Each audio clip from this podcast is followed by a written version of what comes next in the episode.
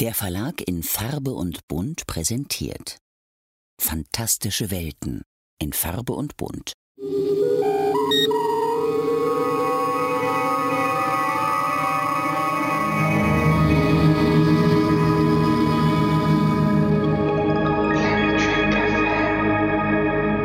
Guten Tag. This is Terry Farrell coming from Santa Monica, California to wish you all a fantastic second season rewatch on Planet Trek FM.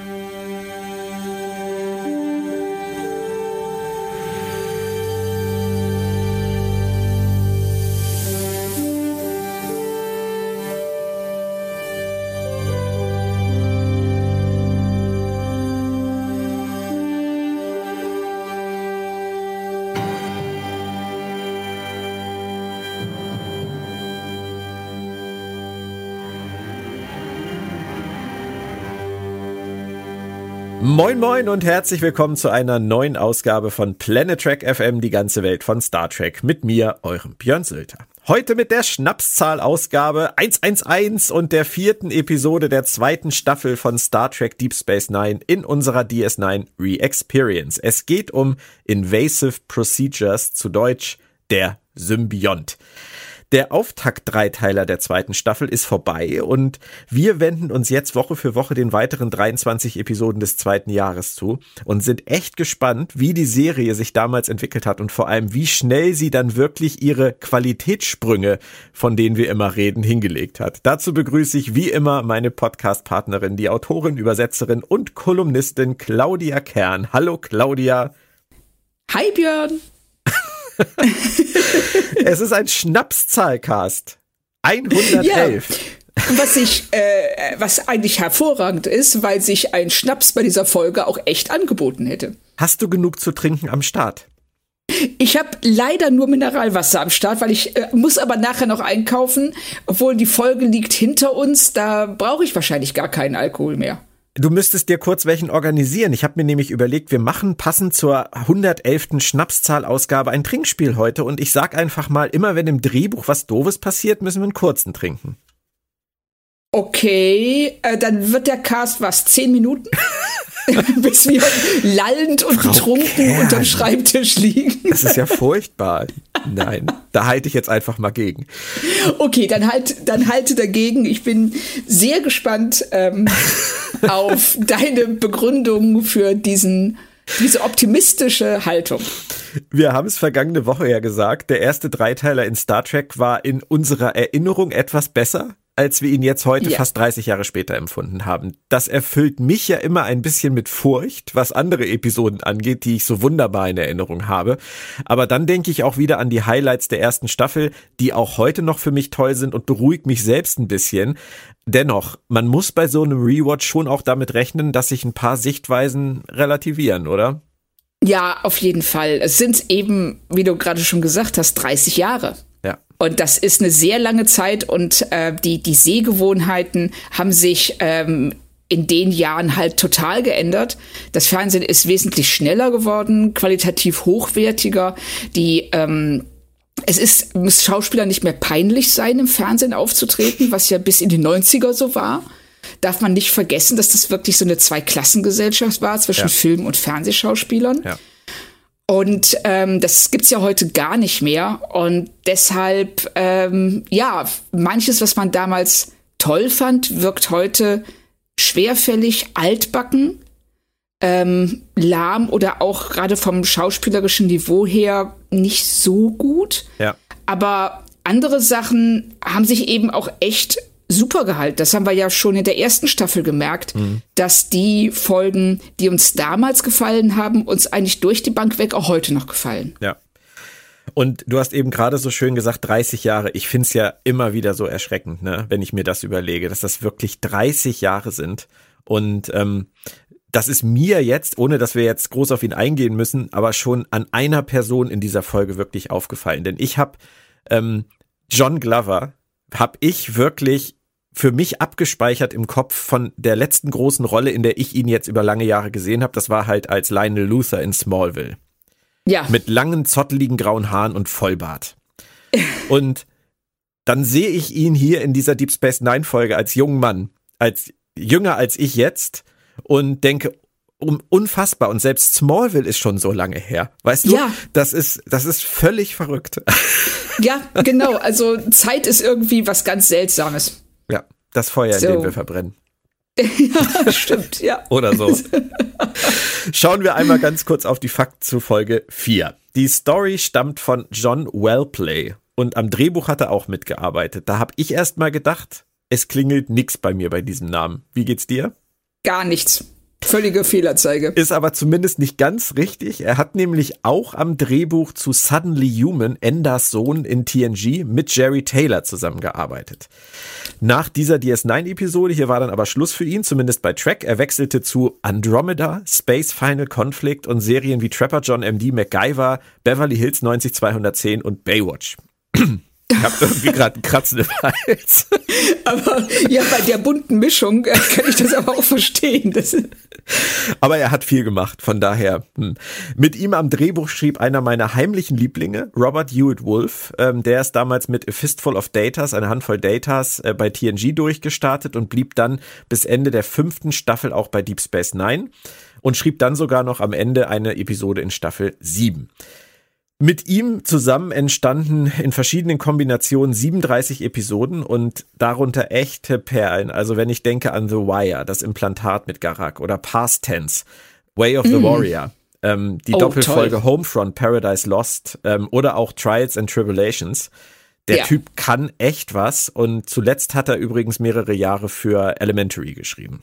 Ah, okay, das, das passt aber. Mhm. Tatsächlich. Regie führte Les Landau und somit eine Track-Legende in seiner dritten von 14 DS9-Episoden und seiner 37. von insgesamt 59 Track-Episoden. Zum Schluss noch zu den damaligen US-Einschaltquoten. DS9 holte in Woche 4 der Staffel am 17. Oktober 1993 nach einem 9.0 Rating zuletzt ein sogar besseres 9.3 Rating und somit fast 9 Millionen Zuschauer ab. Die Serie hielt sich seit Mitte der ersten Staffel, als man erstmals unter ein 10er Rating sagte, bis hier völlig konstant. Das finde ich, muss man auch mal sagen sie haben zwar am Anfang, gerade in der ersten Staffelhälfte, sehr viele Zuschauer verloren, die wahrscheinlich reingeguckt haben und gedacht haben, nee, ich bleib bei TNG. Aber von diesem Moment an, ich glaube, es war die Folge Vortex, ähm, haben sie bis hier die Zuschauer gehalten. Bei TNG lief einen Tag später, am 18. Oktober 1993, der zweite Teil von Gambit, der Schachzug aus Staffel 7 und holte glatte 12 Millionen Zuschauer vor die Schirme. Zum Inhalt der Folge noch. Während eines Sturms verschafft sich der psychisch instabile Trill Verat Zutritt zur Station und zwingt Dr. Begier, ihm den Dex-Symbionten einzupflanzen. Es beginnt ein Wettlauf gegen die Zeit, denn ohne Dex ist Jazia dem Tode geweiht. Okay, ich sehe, du bist nicht eingeschlafen, das freut mich. Nein, ich, ich finde das ja immer ja. sehr interessant, das in den Kontext einzubetten, bevor wir äh, durchstarten. Das war eine schöne Idee unserer Hörer, tatsächlich. Ja, auf jeden Fall. Mhm. Also sonst schwebt das so in der Luft und keiner weiß, worüber wir reden. eine Sache noch, ich habe letzte Woche zu dir gesagt, mein Bauchgefühl sei richtig mies, du hattest gar keins. Ähm, Richtig. Und dann lese ich in der Vorbereitung dieser Folge, dass Michael Piller, Robert Hewitt Wolf, Ira Stephen Bear und Terry Farrell die Episode als einer ihrer Liebsten in Erinnerung haben. Bam. Oh, wow. Also, ich kann ganz ehrlich sagen, damit hätte ich jetzt nicht gerechnet. Also vor allen Dingen aus Sicht von Terry Farrell, die, wie ich finde, aber dazu später hier ganz schlecht bedient wird. Aber ich denke mal, da kommen wir eh später noch zu. Da müssen wir echt genau hingucken, vor allem auch unter diesem Aspekt. Es ist ja immer schwierig, wenn Schauspieler sagen, das ist meine Lieblingsfolge, dann neigt man dazu zu sagen, klar, da hat er ja auch die Hauptrolle gehabt. Also, aber das ist hier nicht so. Das hast du gerade gesagt. Richtig. Harry Farrell ist eigentlich gar nicht da. Ja, genau. Und das äh, ist auch für mich so einer der Hauptkritikpunkte an der Folge, ohne jetzt äh, vorgreifen zu wollen. Ähm, aber ich finde es ganz interessant, weil ich kann verstehen, warum, also jetzt nicht aus Terry Farrells Sicht, aber aus der Sicht der ähm, Leute hinter den Kulissen, warum ihnen die Folge so gut gefällt. Aber für mich sind die, also sind die Absichten erkennbar und die sind super. Die Ausführungen finde ich schwierig. Dann gehen wir mal ins Detail in den Teaser und räumen gleich mal eine relativ dicke Kuh aus dem Weg. Die Station ist erneut evakuiert. Diesmal wegen eines Plasmasturms, Gedöns, irgendwas Dings. Und wieder ist nur eine Notmannschaft an Bord. Und ich denke mir so, ja, ist irgendwie ein bisschen mieses Timing jetzt nach der letzten Folge, oder? Ja, das habe ich auch nicht verstanden. Warum wird die Folge, die, die Folgen bauen ja nicht aufeinander auf. Die hätten sie doch problemlos weiter hinten in die Staffel schieben können. Ja. Weil hier war es wirklich so im ersten Moment, weil ich so, Moment mal, die Staffel ist evakuiert, die waren doch schon wieder alle zurück. rein, raus, rein, raus. Ja. ich könnte mir vorstellen, das leite ich mir so her. Es ist ja ganz oft so, dass sie auch die Sendereihenfolge daran anpassen, wie sie mit dem Dreh durchkommen, wie die Verfügbarkeiten der Gastschauspieler sind und so weiter. Ich glaube gar nicht mal, dass das die Folge war, die sie als vierte Folge vielleicht im Kopf hatten. Man, man das, weiß es nicht ja. genau. Aber, ähm, also das würde ich Ihnen auch zugute halten, dass Sie ähm, vielleicht gezwungen waren, die Folge so zu schieben. Ähm, durch äußere Umstände, weil so ist es schon echt unglücklich. Aber man muss sagen, selbst wenn sie ein paar Folgen später gekommen wäre, hätten sie diese Evakuierungsproblematik dann halt auch gedoppelt. Und das zieht sich ja weiter durch. Nämlich wir sehen dann Quark, der sitzt da betend sinierend in dieser Luftschleuse.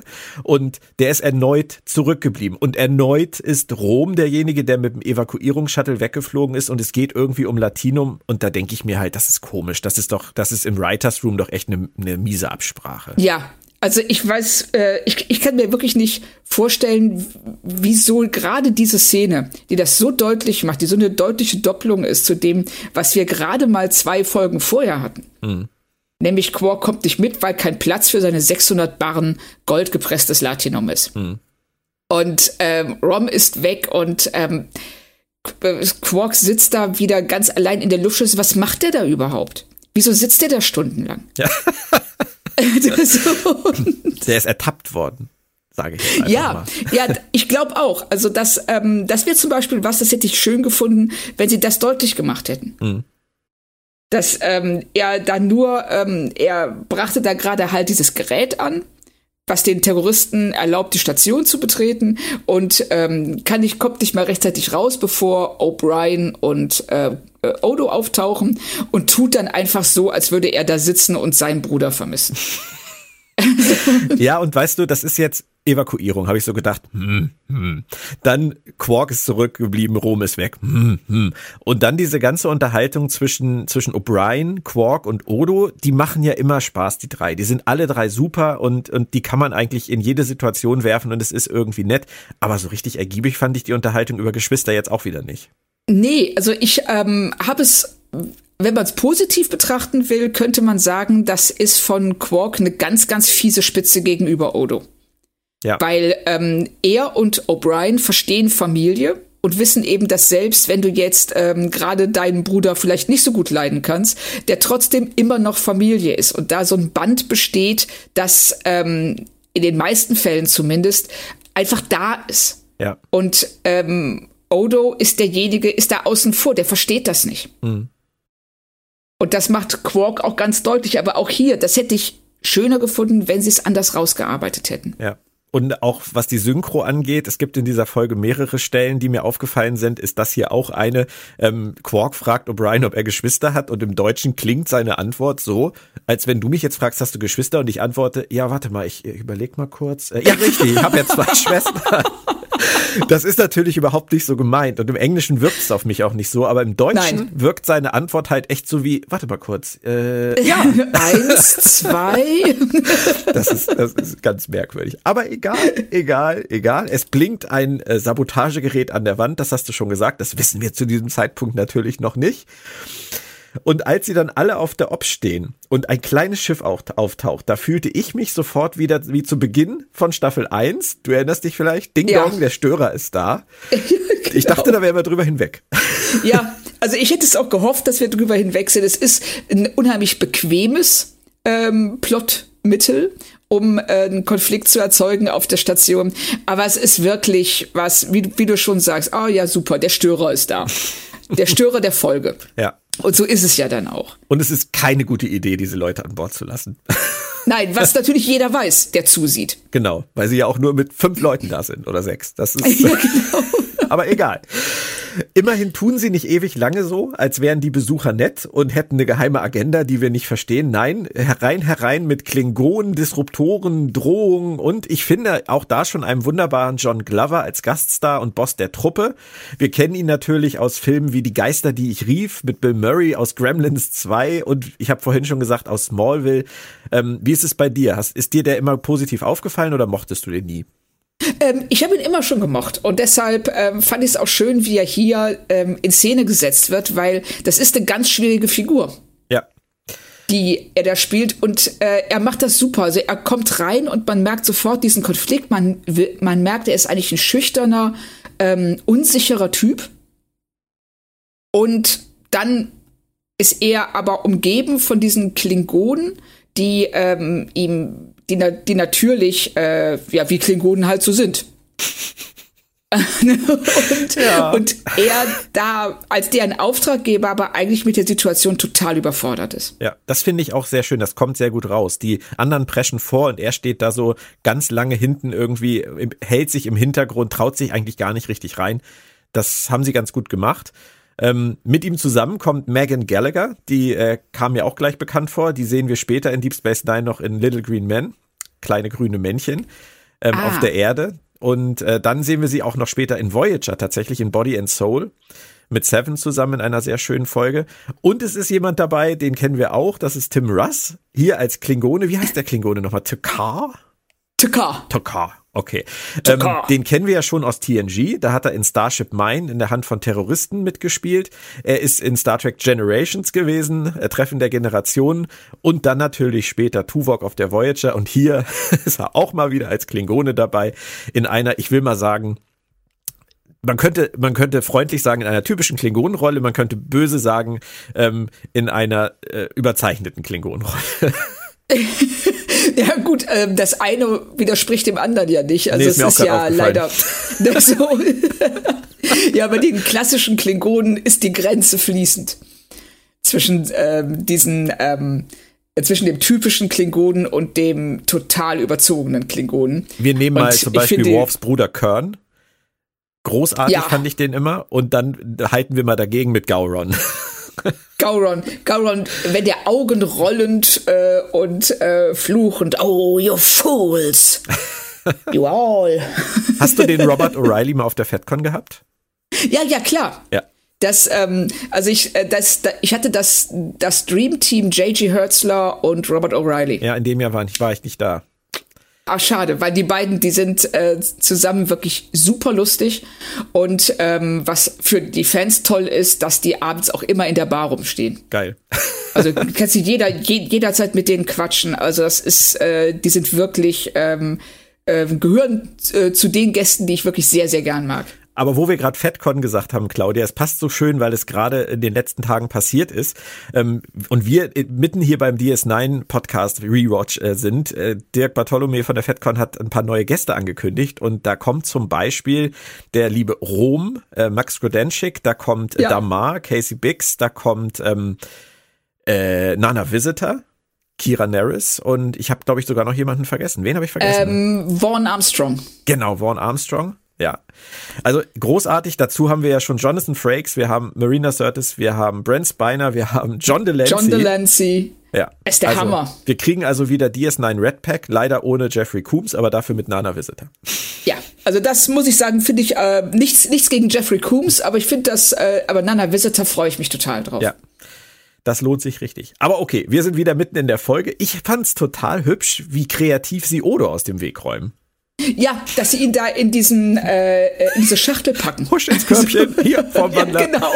So, das wird abgeschlossen und Ruhe ist. So, als ob du so ein Handtuch über einen Wellensittichkäfig wirfst. so. Ja, aber es macht sich wenigstens jemand mal vorher Gedanken. Ja, Richtig. Und sie wissen auch sofort, das ist der Shapeshifter. Also da hat sich jemand auch vorbereitet. Ja, das meine ich, genau. Sie haben da Leute, die, die einen Plan haben. Ja, oh. richtig. Also ich, ich hoffe also, dass äh, Verrat hat sein Geld in dem Fall, Verrat hat sein Geld in dem Fall gut angelegt. Ja. Und was mir dann auch wieder gefallen hat, und damit sind wir jetzt schon wieder bei einem positiven Punkt, was nach dem Anfang wichtig ist, äh, nach zehn Minuten der Folge war schon die Ops übernommen. Da haben sie keine Zeit verloren und das hat mir eigentlich echt gefallen. Ja, das fand ich auch gut, dass sie das, was wir als Zuschauer ja eh schon ahnen, nämlich dass die Besatzung dieses Frachters keine guten Absichten hat, dass sie da nicht lang fackeln, wie du schon gerade gesagt hast, Disruptoren raus auf die Ops und ähm, alle sind jetzt Geiseln. Aber genug der warmen Worte an dieser Stelle, denn was sie direkt auch ansetzen, ist Quarks Beteiligung an der Sache. Und ich möchte da später nochmal zukommen, mehrfach wahrscheinlich. Wir behalten aber mal im Kopf, dass Kira zu Quark sagt, wir werden uns mal unterhalten. Ja, richtig. Und sie sagt dann auch ja zu ihm ähm, zum, ich glaube, es ist bestimmt die zehnte Folge oder naja, okay, die fünfte Folge, in der das passiert. Dieses Mal hast du es übertrieben. Ja. Und Quark, wir müssen das so ehrlich sagen, er hat mit den Klingonen zusammengearbeitet, hat ihnen Zugang zu dieser Station verschafft und mehr noch eigentlich, er hat die Station verraten, oder? Ja, würde ich auch sagen. Also er hat sie vor allen Dingen äh, verraten wegen eines Handlungsstrangs, der komplett ins Leere läuft. Das musst du mir dann später noch erklären. Oder möchtest du ja. mir jetzt erklären? Also, nee, lass uns später dazu kommen, wenn wir wirklich in der Szene drin sind. Okay. Weil äh, jetzt sonst äh, steht das so allein da. Ähm, aber schön finde ich auch, dass in dem Moment, wenn Verrat reinkommt, äh, Cisco ja sieht, dass das ein Trill ist, dreht sich direkt zu Dex um und sagt, sag mal, kennst du den? und du denkst so, klar. klar. Logisch, weil ich, ähm, da ich Trill bin, muss ich logischerweise alle anderen Trill kennen. ja, genau. Jede Frau kennt ja auch jede andere Frau. Ja, richtig, genau. So, und man hat dann auch noch äh, äh, am Ende der Szene diese ganz lange Einstellung von Jazia, in der Terry Farrell absolut nicht weiß, was sie machen soll. Und dann einfach nur so ein bisschen so die Augen hebt, die Augenbrauen hebt, den Blick richtet und so. Und du merkst, dass sie so ähnlich wie die Frau mit dem Schokoladenkuchen letzte Woche ähm, die ganze Zeit nur wünscht, dass endlich jemand sagt, Cut. Du, das ist der Tag gewesen in der Schauspielschule in der Pause, wo sie, wo sie verschlafen hat. sich durch Szenen durchspielen, in denen man keinen Text hat. Das ist, glaube ich, aber auch wirklich dann die Champions League. Ja, das ist auch schwer. Sie hat hier dann auch das Pech, dass sie tatsächlich zwei, dreimal in diese Lage gebracht wird vom Drehbuch oder mhm. vom Regisseur. Mhm. Und das muss ich auch hier echt Les Landau ankreiden, weil ähm, das ist echt unfair ihr gegenüber. Ja. Aber erstmal erfahren wir dann ja, was überhaupt abgeht in dieser Folge. Was will der gute Mann Verat eigentlich? Und es ist ganz einfach. Er ist ein Trill. Was will er natürlich? Er will den Dex-Symbionten. ähm, grundsätzlich hast du schon gesagt, das, was John Lover da spielt, diese Unterwürfigkeit, diese Unsicherheit, gepaart aber auch mit der Klarheit in seiner Mission, die fand ich eigentlich direkt recht ansprechend. Ja, Absolut. Also das ist auch mit der Aspekt der Folge, der mir am besten gefallen hat, wie sie mit dieser Figur umgehen. Also zumindest jetzt hier im ersten Drittel der Folge.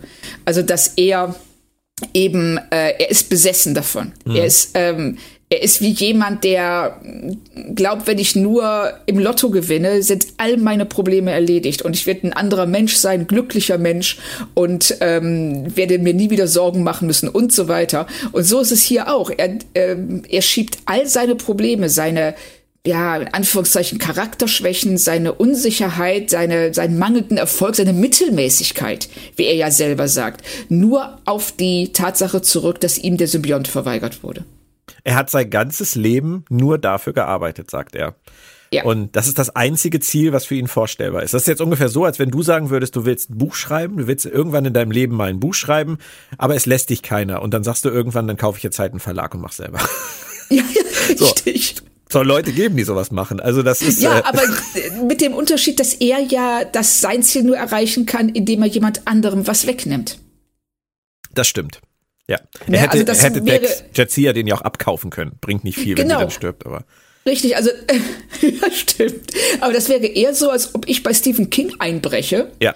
Äh, ähm, ihn irgendwie im Keller einsperre und ähm, seine Romane einfach selber schreibe. Ja, oder einen mitnimmst und versuchst, den zu verkaufen und dann feststellst, dass wenn du nicht Stephen King heißt, dass das keine Sau interessiert. Richtig. Aber wir kommen vom Thema ab. Ähm, Virat wurde von der Symbiose-Kommission auf Trill als ungeeignet eingeschätzt. Und er akzeptiert das ja nicht. Erstmal kurz dazu, verstehst du sein Problem? Ja, natürlich. Also es ist was, das äh, ihm wahnsinnig viel bedeutet.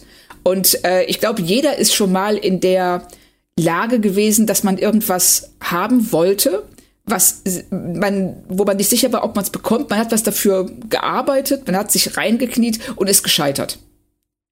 Also dieses Scheitern, das ist ja was, das ähm, äh, einem auch nachhängt, das auch ganz schwer ist. Ja. Und, äh, und er ist nicht darüber hinweggekommen.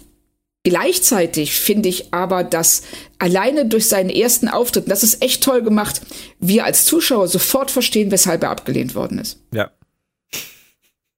Und das ist echt cool. Das haben sie super umgesetzt, weil wir sehen etwas, das in dem er sich nicht stellen will.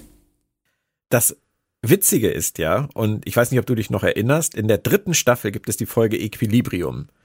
Und da wird uns dann erklärt, dass dieser angeblich ja so wahnsinnig komplizierte Auswahlprozess, wo dann am Ende wirklich nur ganz wenige fürs, fürs Joining in Frage kommen mit dem Symbionten, dass das ja eine große Lüge ist.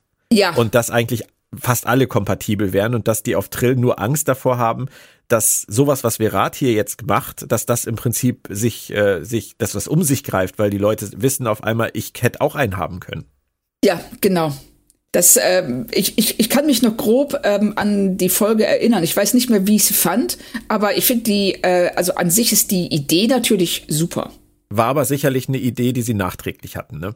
Ja, auf jeden Fall. Das ist gut, das machen sie ja öfter mal, dass so Sachen dann im Nachhinein umgeschrieben werden. Und ähm, wenn man Wo, wobei Glück es hier hat, ja nur ergänzend ist. Sie schreiben ja, Ja. nichts um. Sie gehen tiefer, sage ich mal. Ja, richtig. Also sie ähm, nehmen eine Annahme, die wir bisher hatten, und äh, äh, zerstören sie. Ja. Was, ähm, was ich auch absolut okay finde und gut finde. Und hier funktioniert es eben auch, weil sie nicht zu viel darauf aufbauen. Ja. Und obwohl Verat so unsicher ist, hat er nichts zu verlieren und geht deswegen auch recht kompromisslos vor, finde ich zumindest. Und Dex ist sofort bereit, sich zu opfern. Und ich, ah, ich musste so ein ganz kleines bisschen an ihre latente Tendenz zur Selbstaufgabe aus Staffel 1 denken. Kannst du sie verstehen, dass sie da sofort sagt, alle raus hier, ich regel das, ich lass mich umbringen? Nein, überhaupt nicht. Also ich finde, das ist, ähm, äh, da fangen die, für mich zumindest, fangen die Schwächen der Folgen an, ganz, ganz offensichtlich zu werden. Dass sie so fatalistisch, so fast schon mit so einer Todessehnsucht.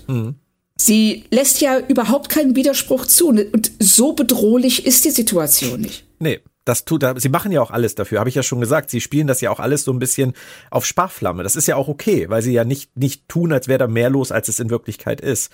Aber Ja. sie ist halt trotzdem sofort so, wie halt damals in der ersten Staffel in der Folge Der Fall Dex, wo sie sofort sagt, äh, da, da kann ich nicht, das kann ich nicht sagen. Ich sag, ich schweige jetzt, ich äh, versuche nicht mich zu verteidigen und wenn die mich umbringen, bringen sie mich um. Ja, genau. Also mit so einer, ähm, wirklich mit so einer, äh, ja, sie, sie wirkt lebensmüde im wahrsten Sinne des Wortes. Ja. Und, und das ist in der Situation auch gar nicht nachvollziehbar. Also es, ähm, es wirkt dann auch dadurch, dass sie so, so, ähm, ja, nicht gelassen, also wirklich fatalistisch und gleichgültig reagiert. Ähm, damit zieht sie die anderen auch runter. Ja. Weil die können dann nicht sagen, oh mein Gott, Dex, nein, nein, sondern die müssen sich auf ihr Niveau begeben und ebenfalls so ein bisschen, ja, ja, war ja eigentlich schön so, aber dann halt nicht. Kann das denn irgendwas mit ihrer sehr langen Lebenszeit zu tun haben? Also mit der sehr langen Lebenszeit des Symbionten. Ich dachte so ein ganz kleines bisschen an einen meiner Lieblingsfilme, Interview mit einem Vampir. Ich dachte an Brad Pitts äh, Figur des Louis, der ja auch irgendwann sagt, ich habe keine Lust mehr. Ich habe die ganzen Jahrhunderte gesehen. Ich habe das, das gibt mir alles nichts mehr. Kann das sein, dass der der Dex-Symbiont zusammen mit einer mit einem Charakter wie Jadzia diese Lebensmüdigkeit entwickelt? Kommt dir das so vor auf Basis dessen, was wie wir Dex bisher erlebt haben? Nein. Deswegen weiß ich nicht, wo das immer herkommt. Nein, ich weiß es auch nicht und es, äh, ich finde es wahnsinnig frustrierend, dass sie ähm, diese Figur immer wieder in, äh, auf diese gleichgültige Ebene runterziehen. Und äh, ich glaube, sie soll einfach so eine, ja, zen-buddhistische Abgeklärtheit besitzen. Aber so wirkt es halt überhaupt nicht. Es wirkt so, als würde sie hier, wie auch schon in der Fall Dex, ihr Leben einfach wegwerfen. Ja. Ja, ich glaube, nix. du hast recht. Also, dass sie ihr diese, diese Charakteristika zusprechen wollen und vielleicht darüber hinaus auch noch dieses Taffe, weißt du, sie, sie hat halt die richtige Lösung, sie, sie, sie kann sofort überblicken, was zu tun ist. Sie ist grundsätzlich bereit, sich für ihre Kolleginnen und Kollegen zu opfern. Das sind, glaube ich, alles Dinge, die sie versuchen zu sagen, die aber irgendwie ja. in die Hose gehen. Ja, richtig. Genauso kam es mir auch vor. Das, das ist fast so wie so ein, ich, also in so einer, in so einer Animationsserie, denke ich mal, wäre das so ein, so ein Running Gag, dass immer irgendjemand, ja. wenn irgendein Problem auftaucht, sagt, ich bring mich um. Genau so, oh, sie haben Dex umgebracht. genau. Aber das ist hier halt nicht beabsichtigt. Egal. Es geht weiter Schlag auf Schlag. Nach 20 Minuten kommt schon die OP ins Spiel, die den Moment, Dex warte, warte, warte. Ah. Lass uns ganz, ganz kurz zurückgehen zur Bar. Doch. Äh, zur Bar, äh, damit ähm, ich den, das Problem ähm, mit Quark und den Klingonen ah, kurz ja. ansprechen kann. Sprich Weil an. wir haben ja diese ganz merkwürdige Szene mit Quark und Yato in der Bar. Das stimmt. Da, ne, da sagt er, da, da haben sie irgendwie dieses Teil, diese, diese, diese Box, wo irgendwas drin ist. Und ähm, Quark hat offensichtlich mitgemacht, also hat die erlaubt, dass sie, oder hat den Klingonen und ähm, Varat die Möglichkeit verschafft, an Bord zu kommen, weil er den Klingonen dieses Zeug verkaufen will, was immer es ist. Dann sagt der Jared so, ja, ich habe aber keine Kohle. Sagt Quark, oh ja, schade. Und das war's. Es wird nie wieder angesprochen. Weißt du, was ich mir dazu aufgeschrieben habe? jetzt, jetzt bin ich gespannt. Bar, Quark, Jeto, Box, Ware, Fragezeichen, what the fuck, Fragezeichen, egal, Punkt. Deswegen habe ich es ja, auch nicht und angesprochen. Und damit hast du dir exakt so viele Gedanken gemacht wie der Autor. ja, ich habe, ich, das war, das war so eine Szene wie die Unterhaltung über Geschwister. Ja, richtig. Was soll das da? Und vor allen Dingen, es macht hier ähm, eine zweite äh, äh, Handlungsebene auf, die nie wieder aufgegriffen wird. Yes. ja, deswegen, wie gesagt, ich habe das, ich habe es nicht richtig verstanden, was sie mir damit sagen wollen. Habe dann halt gedacht, das ist einfach nur die Ergänzung dazu, dass wir nochmal verstehen, dass er mit denen zusammenarbeitet. Ja. Hätte, sie hätten ja. ihm auch so einen Button anstecken können. I worked with the terrorists. Das wäre ungefähr genauso subtil gewesen. Richtig. Aber gut, okay. Ja, das, das ist das Problem, was du hast, dass sie einfach da nicht, nicht wirklich konkret werden. Ja, dass sie, ähm, ist, dass, dass, dass sie uns was ähm, an, also dass sie was anreißen, was dann überhaupt keine Rolle mehr spielt. Hm. Und äh, wie du schon sagst, es ist wie die Unterhaltung über die Geschwister. Die kannst du rausschneiden, ohne dass es jemanden stört. Ja. Dann kommen wir jetzt zu, äh, zur OP, die ich schon angesprochen oh ja, habe. Bitte. Die kommt ja schon nach 20 Minuten dann auf. Das ging auch sehr schnell. Ähm, die ja. OP, die OP ist der Hammer. Also ich habe wirklich ähm, ich musste wirklich anhalten, weil, äh, äh, weil ich so gelacht habe. Also diese Hautfalte von Dax, kein Tropfen Blut. Dann zieht Bashir den Symbionten aus dieser Hautfalte raus wie so ein Baguette aus der Aldi-Tüte. also, das war eine unglaubliche Szene. Äh, ich habe mir dazu die Frage an dich notiert. Für die 90er geht's aber durch, oder? Nein, ganz ehrlich. das ist, also ich finde es, ich finde es total lobenswert, dass du der Folge so viele Knochen hinwirfst. Und ähm, ich habe gleich keine mehr. ja, ich weiß. Das, aber bisher wirklich Respekt. Das, ja. ähm, aber dann hätten sie, wenn sie schon das Blut nicht zeigen wollen, dann mach halt einen blöden Vorhang davor. Mhm. Aber ja, ich, diese ich, Hautfalte wollte, ist der Kracher.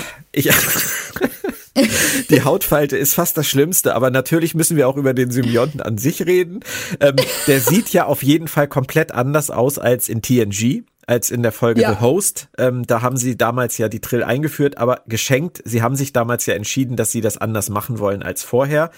Und ähm, ist in Ordnung. Und was, was für dich vielleicht noch interessant ist, Michael Westmore, ähm, der Make-up-Supervisor, ja auch lange Jahre an Star Trek, der hat das halt überarbeitet und der hat darüber ähm, zusammen mit David Livingston in einem Audiokommentar mal nachgedacht und da kam halt so ganz deutlich raus, dass es ihnen ganz wichtig war, dass diese Folge halt nicht billig wirkt, also cheesy war das Wort.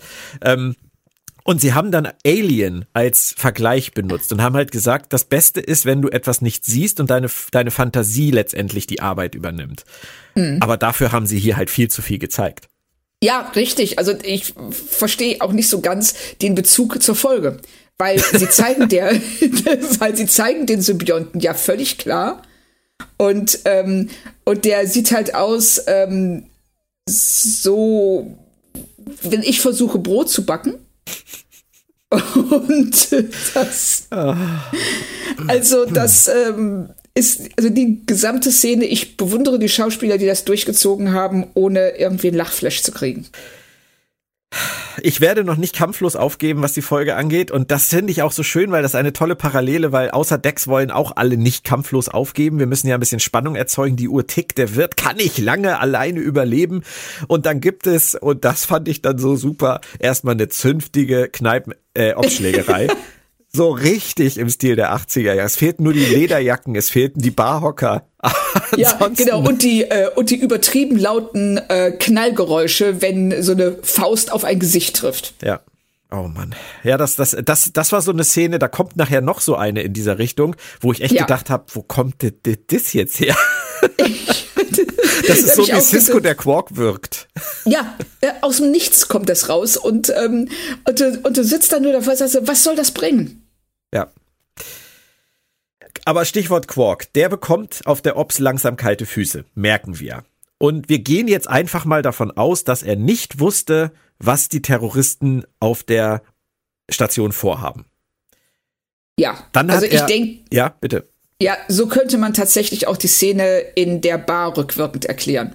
Dass die äh, Klingonen ihm dieses Angebot gemacht haben und obwohl sie gar kein Interesse an diesem Zeug, was auch immer es ist, hatten und dann äh, einfach nur Zugang zur Station wollten, den hat Quark ihnen verschafft, in der fälschlichen Annahme, dass sie was von ihm kaufen wollen. Und ähm, jetzt merkt er, was er da eigentlich gemacht hat und dass die überhaupt nicht den Anspruch hatten, diesen Deal mit ihm zu machen. Genau, so habe ich mir das rückwirkend an der Stelle auch erklärt. Dann hat ja, er ne? nur bewaffnete Terroristen auf die Station gelassen, also sage ich jetzt mal. Kleinigkeit.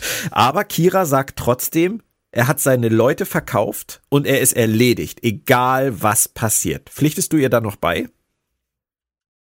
Ja, also doch, also an dem Punkt würde ich sagen, sie reagiert absolut richtig, weil er hat ähm, äh, Dex Tod, wovon man ja in diesem Moment ausgehen muss, verursacht.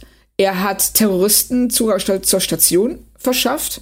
Er hat dafür gesorgt, dass ähm, die ähm, Notfallbesatzung in Geiselhaft genommen wird und wir wissen ja nicht, was noch alles passiert. Ja.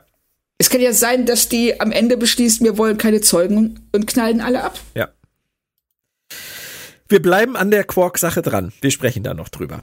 Ähm, Kira und Co. versuchen derweil an Verats Freundin Mariel ranzukommen. Und ich bin jetzt wieder der gute Cop. Äh, ich fand's, ich fand's gut gelungen, weil sie ihre Motivation hinterfragen, weil sie ihr Dinge aufzeigen, die sie vielleicht noch gar nicht richtig einschätzen kann, weil sie einfach, ja, Zweifel säen. Ja, also da bin ich bei dir. Wow. Das, weil das finde ich ähm, tatsächlich, diese Szenen äh, gefallen mir in der Folge am besten.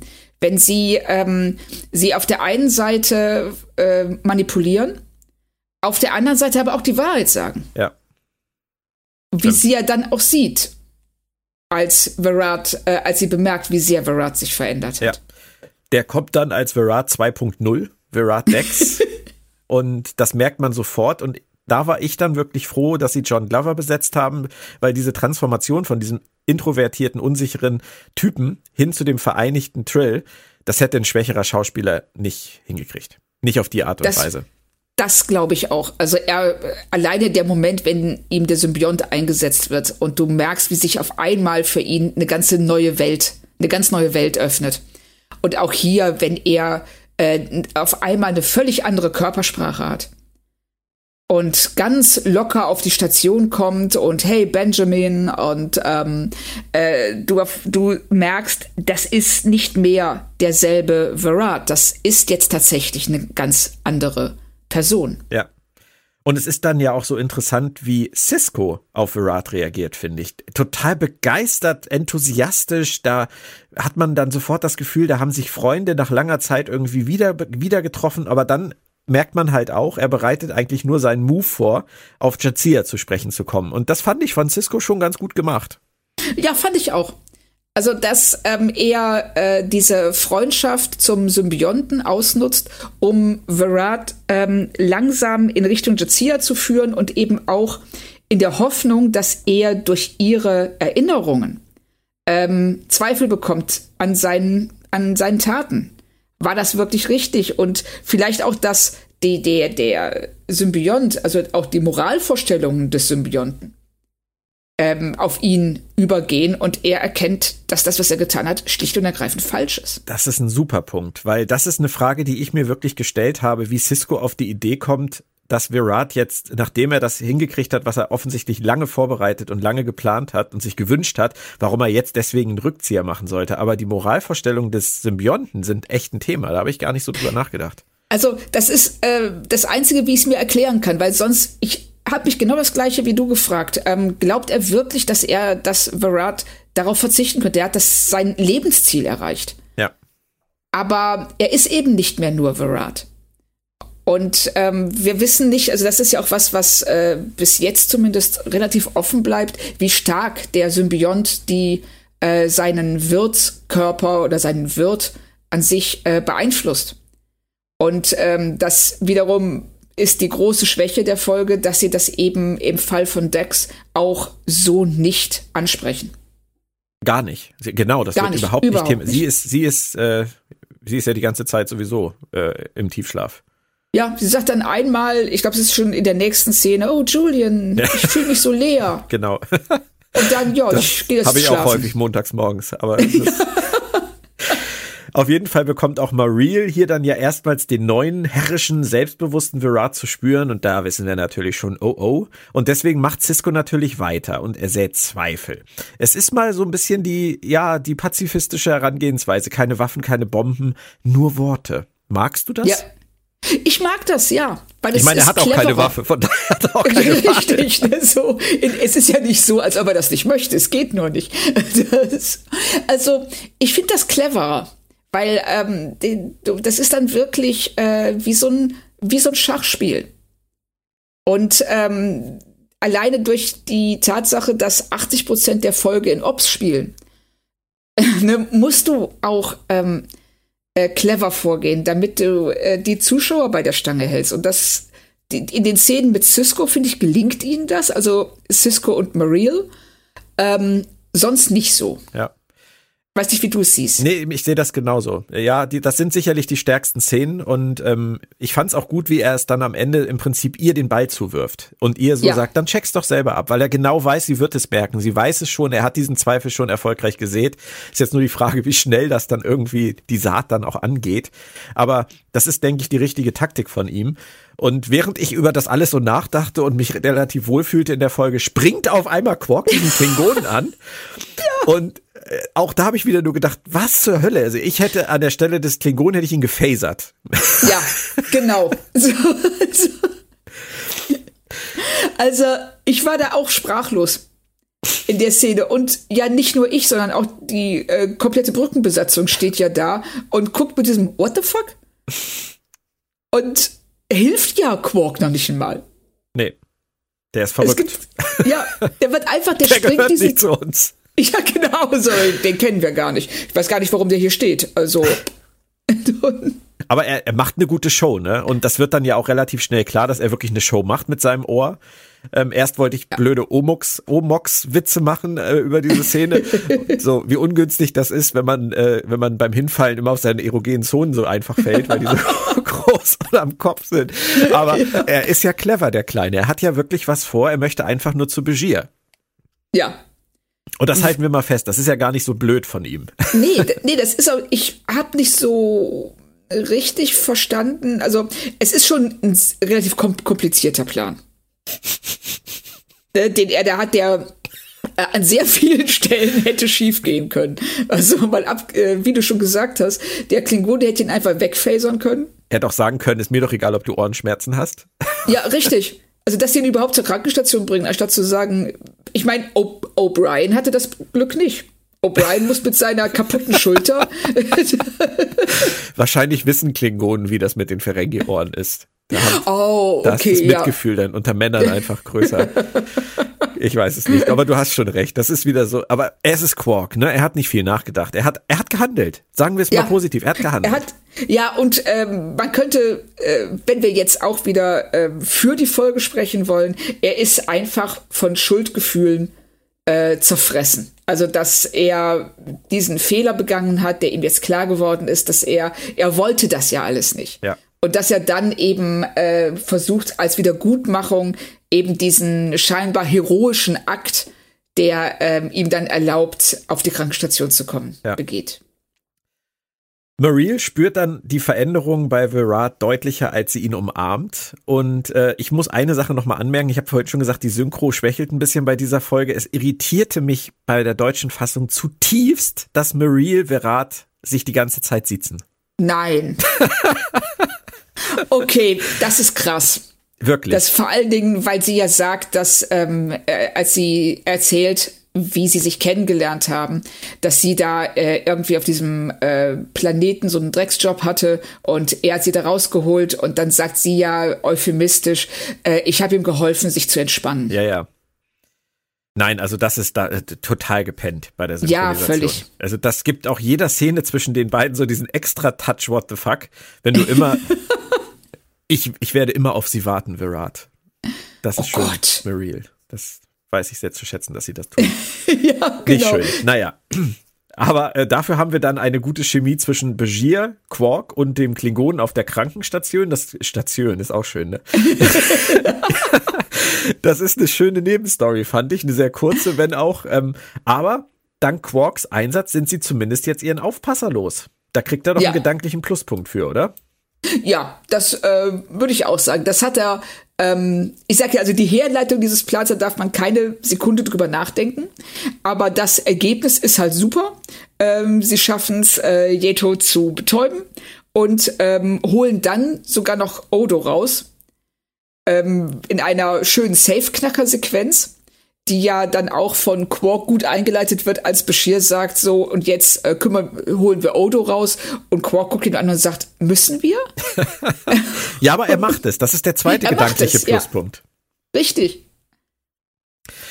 Das ist sehr gut, da kommen wir ja wenigstens in der Handlung ein bisschen weiter, aber es muss sich natürlich alles noch weiter zuspitzen. Wir haben dann noch die Geiselnahme, die auch relativ, sag ich mal, ja, solide abläuft, so der bleibt hier, die kommt mit, ich gehe mit, kein Problem. Das ist so die, die Geiselnahme auf die relaxte Art auf DS9.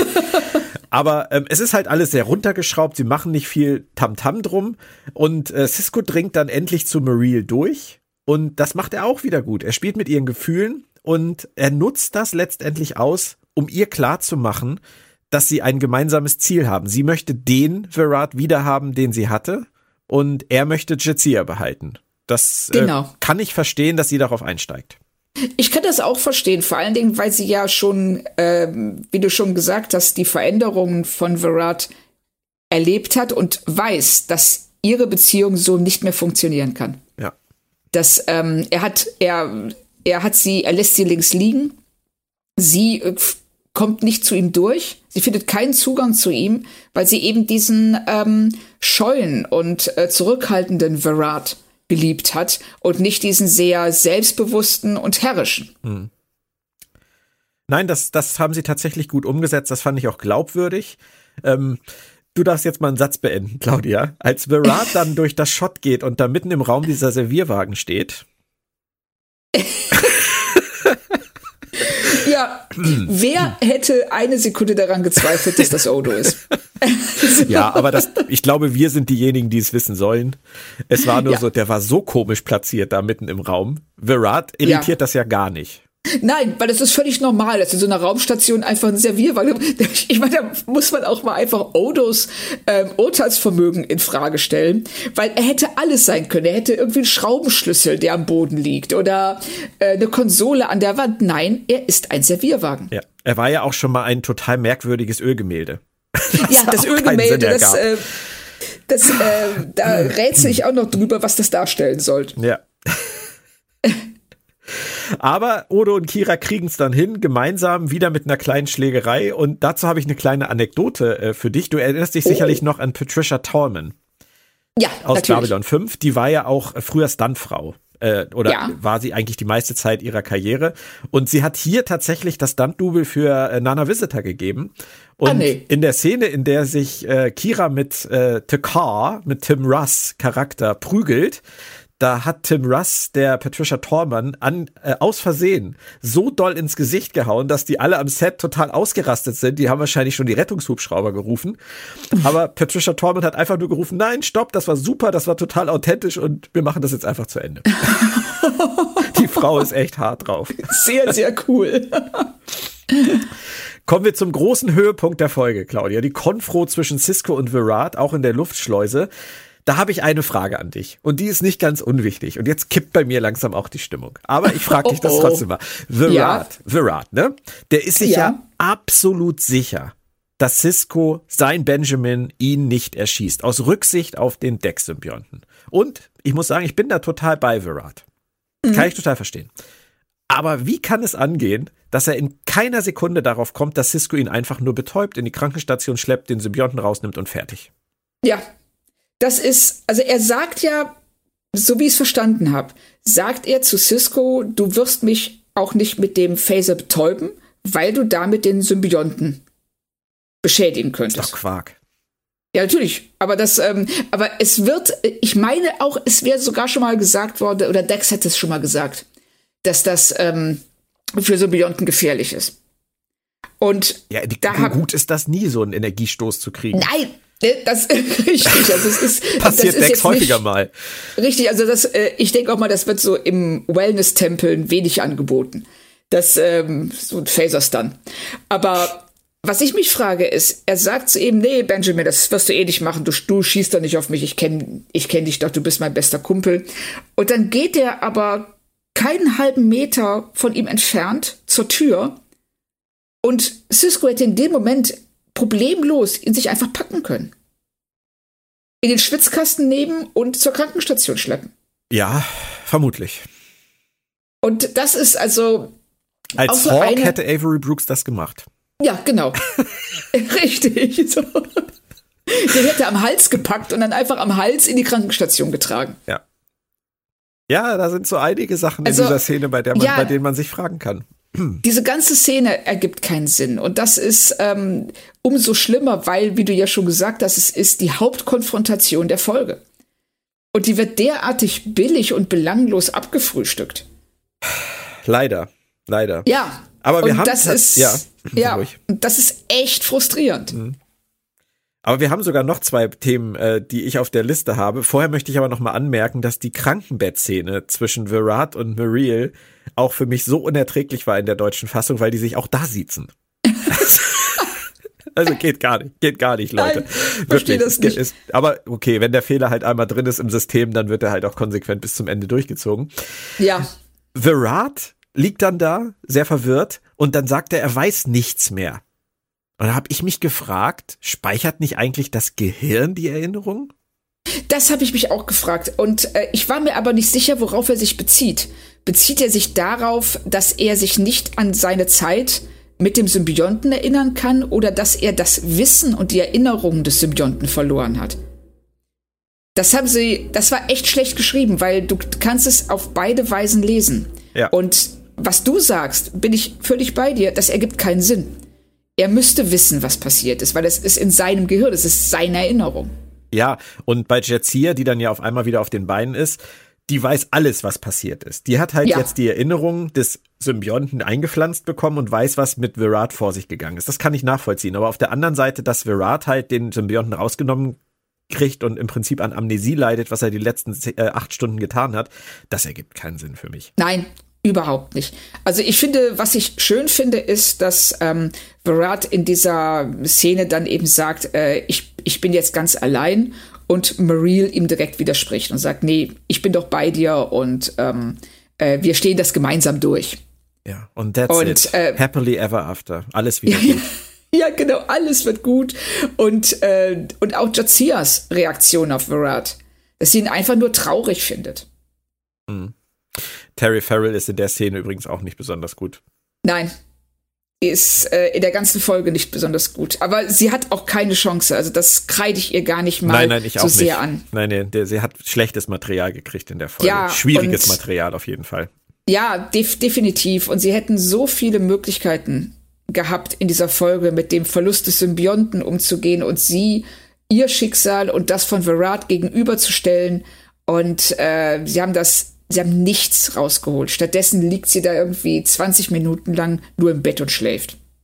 Und das Thema nix rausgeholt kann man dann auch auf meinen letzten äh, Themenpunkt übertragen, das Thema Quark. Denn das wird gar nicht mehr angesprochen. Wir erinnern uns, Kira sagt, egal was passiert, sie sind hier fertig. Ja. Und am Ende kommt er gar nicht mehr vor. Und ich will da jetzt keinen Spoiler bringen, aber auch in der Zukunft kommt zu dem Thema natürlich nie wieder irgendwas. Reichen seine kleinen Rettungshilfeversuche aus, um das alles wieder gut zu machen? Ist das so einfach?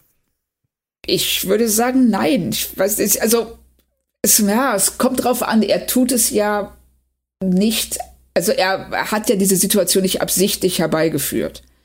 Aber ähm, er hat was getan, was sehr falsch war. Und ich, ich weiß nicht, also ich wäre, also man neigt dann dazu zu sagen, na ja, es ist halt Quark und es laufen zu lassen. Aber ähm, richtig ist es nicht, dass er ohne Konsequenzen daraus kommt. Oder wie siehst du das? Ich bin total bei äh, Armin Schimmerman. Der mag die Folge nämlich gar nicht und ist der Meinung, dass Quark da ein, ein Verbrechen begeht, was man nicht verzeihen kann und dafür keine Strafe erhält. Und hat ja. das so ausgedrückt, dass er sich immer Sorgen gemacht hat, wenn Quark keine Strafe für wirklich große Verbrechen bekommen hat, weil er der Meinung war, das macht den Charakter kleiner, weil alles, was er tut, relativ konsequenzbefreit bleibt. Und er hat auch immer Angst gehabt, dass es Odo wie ein Trottel aussehen lässt, weil der im Prinzip ja derjenige, der Verantwortliche für, für Gesetz und Ordnung auf der Station ist. Und er kann diesen, wie er das sagte, kleinen Troll einfach nicht zur Rechenschaft ziehen. Das ist, finde ich, ist, ist, ein super Punkt. Dass es dadurch, ähm, also das mit Odo und auch, dass es dadurch, dass ähm, Quarks Taten keine Konsequenzen haben, alles an ihm klein wirkt und ein bisschen lächerlich. Und man nimmt ihn nicht ernst. Das ist albern, was er da macht. Und ähm, selbst wenn er wie hier Terroristen auf die Station holt, ähm, ach ja, wird ein bisschen belächelt, ist halt Quark und Kira hebt bei den Zeigefinger und sagt, na, na, na, das geht aber nicht. Und das macht ihn wirklich, das ähm, äh, schmälert diesen Charakter. Finde ich, hat er absolut recht. Wir reden nicht mehr drüber, haben sich die Autoren gedacht. Und äh, wir reden noch einmal kurz drüber und du sagst mir noch ganz kurz dein Fazit. Ich glaube, die, die, die Folge endet so abrupt, da endet jetzt die Podcast-Folge auch abrupt. okay, ja, aber wir haben auch alles gesagt, was es zu sagen gab, weil äh, ich finde, sie ist, sie wirkt auf mich extrem lustlos. Ähm, teilweise äh, grenzt das Drehbuch an Arbeitsverweigerung. Ähm, sie tun Jazia und Terry Farrell überhaupt keinen Gefallen mit dem Umgang mit ihrer Figur. Und wenn ich Verrat wäre und die Szenen zwischen Cisco und Mariel, würde ich äh, wirklich einen von fünf Sternen geben und so gibt's zwei. Okay, da bist du heute natürlich nicht ganz so hart, wie ich erwartet habe. Ich habe tatsächlich gedacht, du gibst die einen Punkte. Das wäre dann der Herr Lambi gewesen, als kleinen Gruß an äh, Let's Dance. Ich wäre dann jetzt dann eher in der Rolle von Mozzi Mabuse gewesen, hätte gesagt zwei. Aber wir sind uns einig, Claudia. Wir sind uns oh, total schön. einig. Schade, schön. dass wir die Punkte nicht zusammenlegen können. Es würde die Folge besser machen. Aber ja, richtig. Es war ein kleiner Durchhänger. Das Bauchgefühl war nicht ganz verkehrt. Ähm, ich habe mehr Positives daran gesehen, glaube ich, als du im Detail. Aber es reicht in der Summe einfach nicht aus. Nein, bin ich, äh, sehe ich ganz, ganz genauso. Und es ist, ähm, wie sie auch in der ersten Staffel leider mehrfach hatten, eine total fatale Chance. Schade, schade.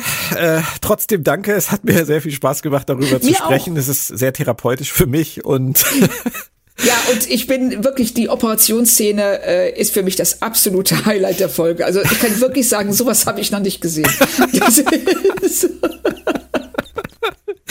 ja, du hast es vor 30 Jahren schon mal gesehen, aber offensichtlich oh, verdrängt. Ja, stimmt. Völlig.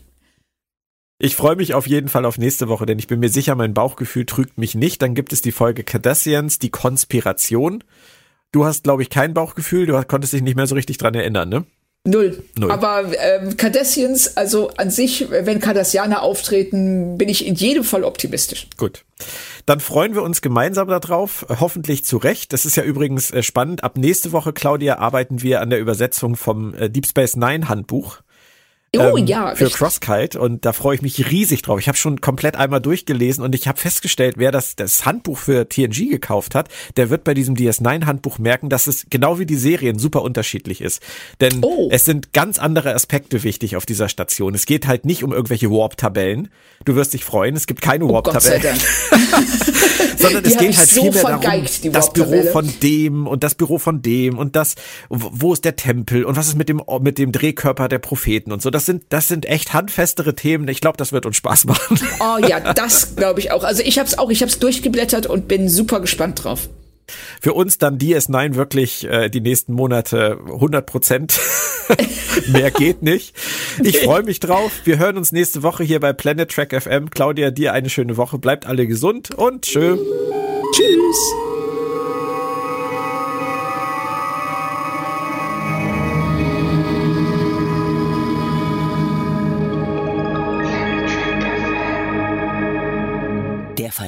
Farbe und Bunt präsentiert.